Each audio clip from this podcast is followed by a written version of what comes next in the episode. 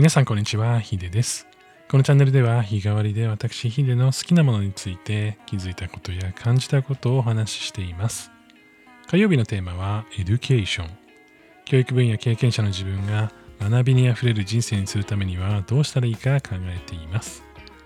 突然なんですけれども、皆さん何かをこう始めるときに、こうなかなか何をやってもうまくならないなみたいな経験あったりしないですかね。まあ僕は特にいろんなことをこう新しく始めることが多かったりするので、まあそのものによってはですね、なかなかうまくいかないななんてこう思ったりもするんですよ。で、まあこう結構ね、いろんなことをやっていると、こう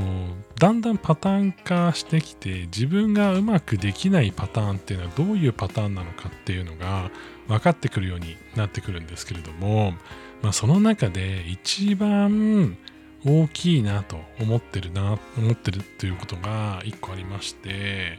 まあ、それがですね、まあ、練習することなんですよね。まあ、練習とか勉強とかやっぱ基礎がないと物事ってできないじゃんっていうのってまあ、正解だと思うんですけれども、まあ、僕はですね何かを始めた時に勉強とかこう基礎的なことをやっていくってっていうのでうまくいった試しがないんですよ。で、まあ、皆さんの中でも例えばじゃあ楽器をやりたいですとか、まあ、僕なんか作曲してるので作曲やりたいですとかなんかそういうことをこうやりたい方とか例えばスポーツ始めたいとか運動始めたいとかまあ、場合によってはこうプログラミングやりたいとかそういった方もいると思うんですよね。でその中にこう練習とか勉強とかっていうのが最初にやっぱりちらつくじゃないですか。プログラミングとかも何から勉強したらいいですか？どの本読んだらいいですか？みたいな感じで僕もよく聞かれたりもしますし、まあ、音楽とかもじゃあ楽器何ができるかなって思った時にこう何から勉強したらできますか？みたいな感じでピアノとかもそうですけども。あの、まあ、僕も聞いたことありますし聞かれたこともあります。でその時にまあなんかこうすごい基礎的ななんかそのなんて言うんだろうなピアノとかであれば、まあ、子供用のねその音楽のこうドレミファソラシドをこう鳴らしていくやつとか、まあ、あとはプログラミングであれば、まあ、そういう書籍を買ってこの言語、プログラミング言語はこういうふうにできてるんだみたいなところから勉強し始めたりとか、実際その作曲でもその作曲の、まあ、音楽理論みたいなものがあったりするので、まあ、それをこうベースに勉強するってことももちろんできるんですけれども、やっぱね、こう勉強するとか練習するっていうことって、あの直接的に何か上手くなるっていうふうに最初からはならないんですよね。で、どちらかというと、まあ、具体的に言うとですよ例えば音楽であれば自分の曲初めての自作の曲作ってみたいなとかこういう感じのこういうイメージのみたいななんかやってみたいなとかなんか絵を描く場合でもなんかこういうまあ他の人に見せるとか他の人のために描くみたいなものを用意したいなとかプログラミングも自分が好きな欲しいアプリをねこう自分で作ってみたいなとか業務の中でこういう仕組みがあったらいいなとか、まあ、そういうのがあってそれに対して必要なものを用意していく、まあ、例えばプログラミングであれば、まあ、じゃあそれに対してサーバー必要なんだっけとかそれに対して画面どうやって作っていこうかなとかそういったことも必要になってくるというふうに思いますし、まあ、例えば楽器とかそういうのであれば自分の好きな曲をまずはね、え、1曲弾けるようになりたいと。まあ、僕なんかはあの山崎正義さんの「ワンマータイムワンマーチャンス」が弾きたくてピアノをね始めたんですけれどももう最初のうちは楽譜も読めないのでもうひたすらそれだけ練習してましたい。まあ、未だにあの1曲とか2曲しか弾けないんですけどもそれは頑張ってその弾き語りとしてね弾けるようになったのであのちょっと満足してるんですけれどもやっぱなんかそのやってみて分かることもたくさんあると思うんですよクリエイティブの世界って。でその中で最初に全部練習とか勉強するっていうのって不可能だと思いますしそれをやっていてもなかなか基礎から脱出できずその知識だけで上手くなるものでもないので知識を頑張ってつけたのになんかうまくいかないんだよなっていうのを後から思うことになってしまうんですよね。まあ細かいこと気になっていろんなね、こう本買ったりとか基礎をね、何冊もやって、いや、でもなかなかうまくならないなっていう人って、まあ僕、昔の僕はそうなんですけれども、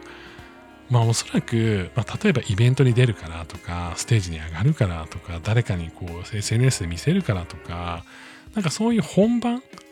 自分にとってステージの上がどこかっていうのをちゃんと決めた上で、それに沿って必要最低限のものを、えー、自分でま選んでいくと。まあ、もちろんね、その何が必要かっていうこと自体も分かんなかったりするので、まあ、そこからはやっぱ有識者に聞くのがいいんじゃないかなって思うんですね。例えばプログラミング何勉強したらいいですか？ではなくて、なんかこういうアプリ、こういうシステムを作ってみたいんだけど、何が適切かなっていうふうに聞いてくれれば、まあ、僕もね、これこうやってこうやってこれを使えばこうやってできると思うよっていうのはお答えできる気がしますし、まあその楽器を使うにしても、どんなこの弾き語りをしたいかによってやっぱ変わってきたりするじゃないですか。なので、いやまずはだから自分がやりたいこととか実現したいことをこうぐーっとイメージを沸かせて、まあそれをやるんだ、誰かに見せるんだみたいな感じで、本番のなんかこのゴールをイメージそこにまずはたどり着くみたいな。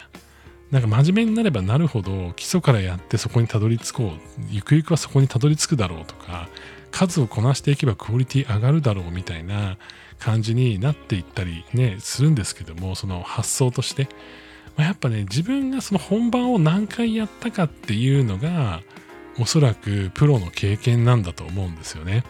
なんかよく野球選手も打席に立ってようやく経験値たまるみたいな。もう基礎の練習、筋トレしたって野球はうまくならないけど、やっぱりその打席に立てば立つほど、その選球眼というか勝負強さとかも含めて、やっぱり経験がついていくわけで、自分に何が必要なのかっていうのは、ようやくそこで見えてくるものだと思うんですよね。もちろん目的意識があって、まあ、例えば楽器であれば、その楽譜の読み方知りたいですとか、なんかその音のね、綺麗な伸ばし方練習したいですとか、それをひたすら練習するとか、リズム感養いたいとか、そういうのもあると思うんですけども、それはまず、なんか自分が実践でやって、それで足りないなと思ったらでいいと思うんですよね。なんかそういった形で自分はまず本番をやりきるというのをどこかに定めて決めて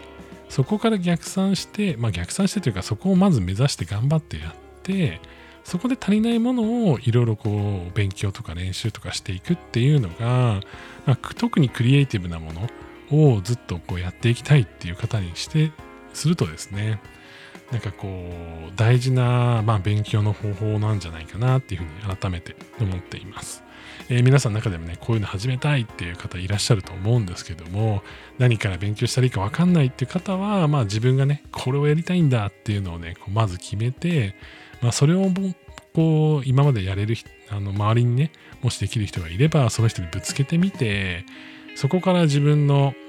こう足りないものを補っていくみたいな形でもいいんじゃないかなっていうふうに思っています。